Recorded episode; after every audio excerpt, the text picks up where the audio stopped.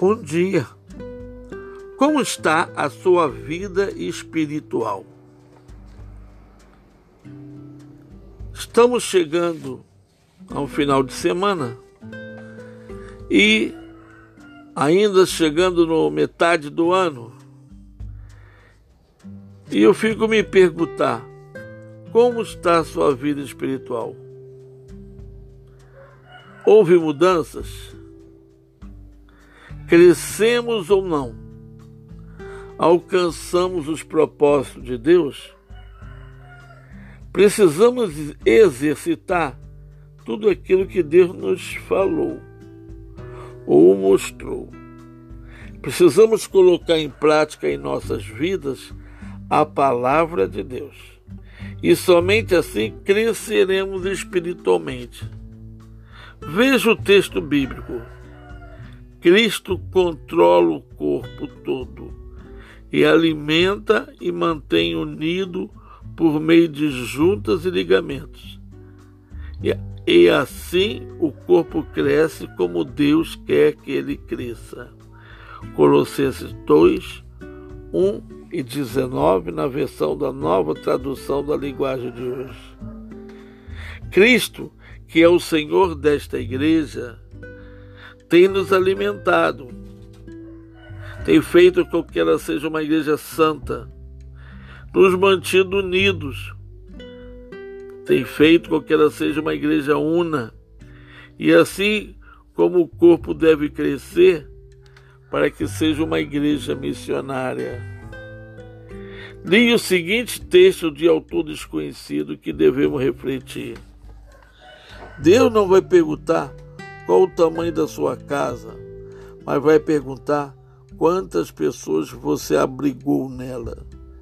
Deus não vai fazer perguntas sobre as roupas do seu armário, mas vai perguntar quantas pessoas você ajudou a vestir. Deus não vai perguntar pelo montante dos seus bens materiais, mas vai perguntar em que medida eles controlam a sua vida.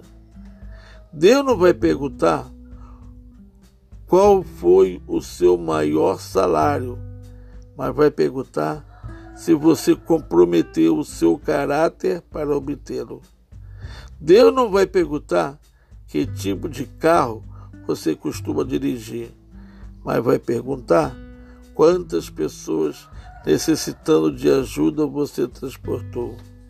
Deus não vai perguntar qual foi o título do cargo que você ocupava, mas vai perguntar se você desempenhou o seu trabalho com o melhor das suas habilidades.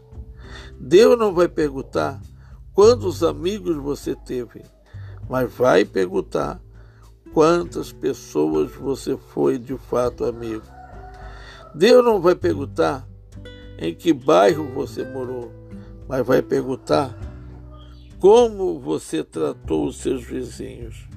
E eu te pergunto: como está o exercício da tua fé? Como você tem testemunhado o que tem aprendido? Como está a sua vida espiritual?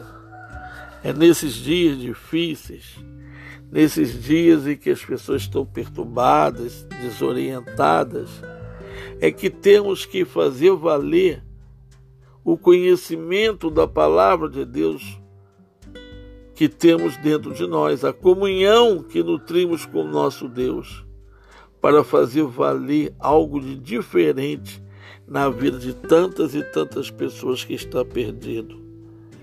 Meu irmão, minha irmã, como está a sua vida espiritual?